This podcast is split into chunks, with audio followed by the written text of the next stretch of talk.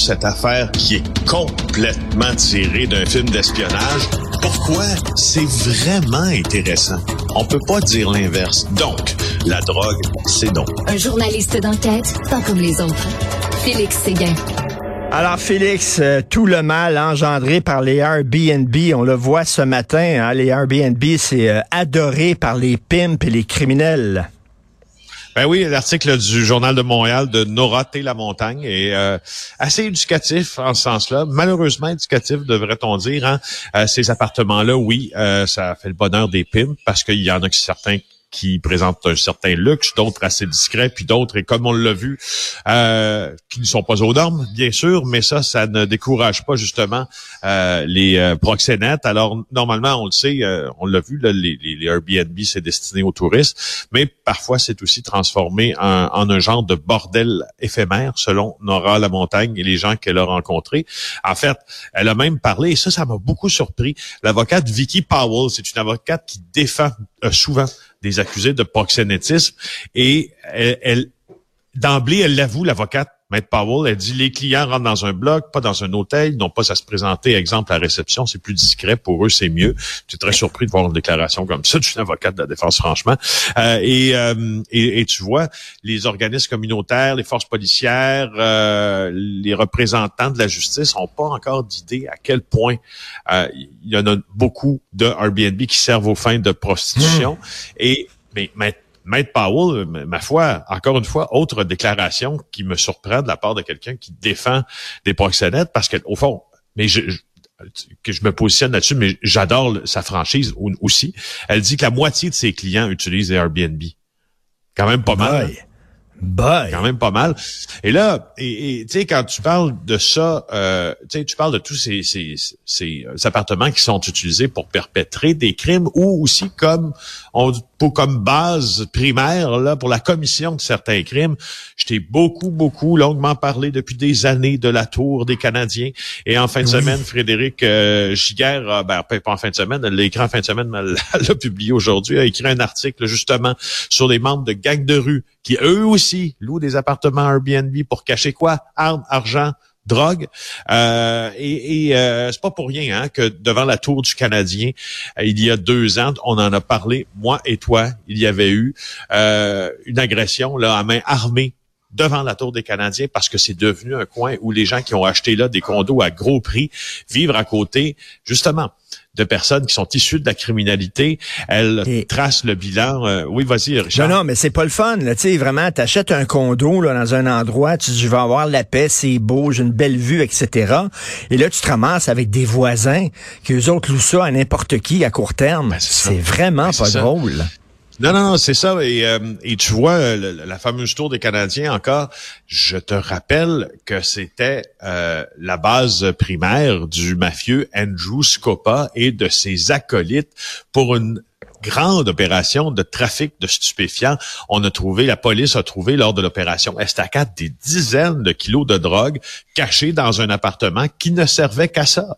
Euh, et euh, Frédéric, dans le journal aujourd'hui, nous parle d'intervention du groupe tactique d'intervention, le fameux GTI dans Griffintown, euh, dans un condo de la rue Peel pour aller déloger des jeunes qui étaient manifestement armés. Alors, euh, tu sais, c'est bon. Puis on, concluons tu vois l'aspect concluant. La saga des Airbnb du Montréal ne se conclura pas comme ça, mais concluons au moins cette, euh, ou commençons cette semaine en parlant de tout le mal aussi qu'il Ben oui, il y, a, ben, il, y a des il y a des propriétaires justement euh, qui ferment les yeux, qui s'en foutent eux autres. Donne-moi l'argent, puis regarde, je m'en fous ce que tu vas faire avec mon appartement pendant ce temps-là. Et c'est pas drôle pour les autres voisins.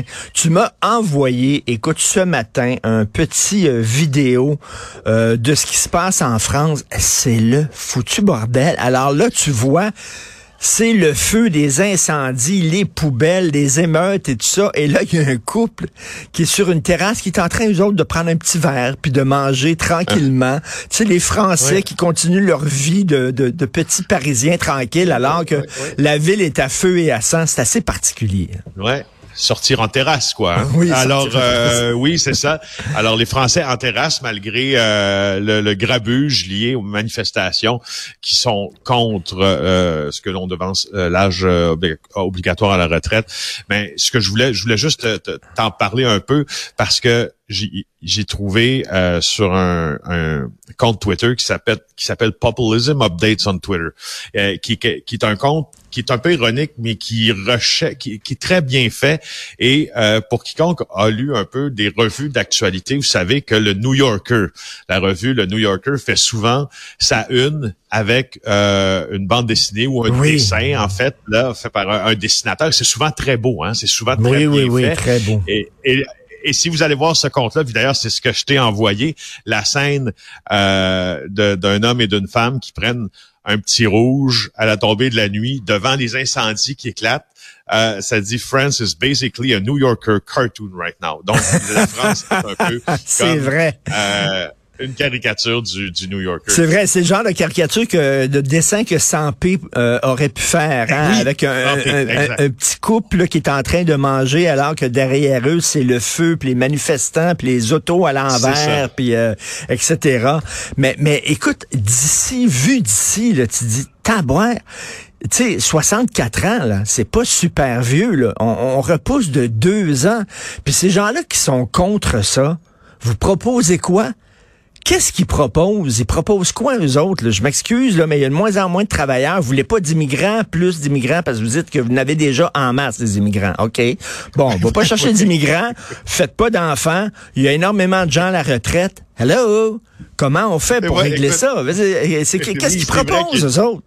Oui, c'est vrai qu'il euh, y a une absence de, de solution du côté de, de ceux qui, euh, qui s'y opposent. Je, tradu je traduirais ça euh, avec l'extrait du, du, Vox Populi suivant que j'ai entendu. Je pense que c'est ce week-end sur RFI. Je trouve que ça résumait très bien la situation des Français. Et là, je me replongeais quand j'avais loué un hôtel sur Place de la République, qui est souvent un, endroit où il y a des manifestations, ben comme tu sais, en France, en fait, à chaque jour, presque tous les groupes de la société y passent.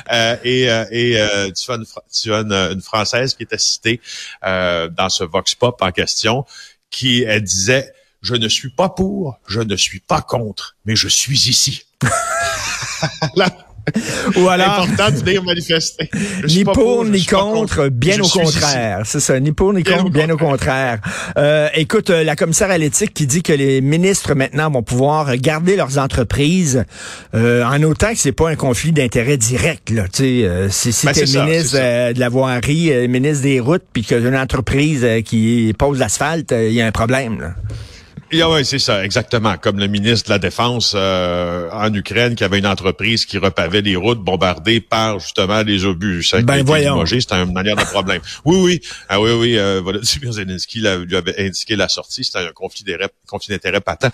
Alors là, maître euh, Ariane Mignolet, qui est la commissaire à l'éthique, euh, après avoir longuement consulté les ministres, après avoir regardé leurs solutions, a dit que les, les euh, ministres du gouvernement Legault qui possèdent des entreprises, Christopher Skeet en l'occurrence, France-Hélène Duranceau, Bernard Drinville, euh, qui se trouvent à la tête d'entreprise, vont pouvoir continuer de siéger sur leur entreprise, mais aussi siéger au Conseil des ministres, sauf, exemple, euh, Monsieur Skeet, qui lui a dû euh, donner ça à un fiduciaire euh, sans droit de regard. C'est une entreprise dans le domaine de la santé, euh, prélèvement, vaccination, remboursable au privé par les assurances. Je voulais juste te laisser en 30 secondes en disant, moi, je, je, je, trouve intéressant qu'on ait au moins maintenant quelque chose euh, sur quoi se fier. Ben c'est ça, des paramètres qui sont clairs, un guide qui est clair. Merci beaucoup, Félix. À demain, Félix.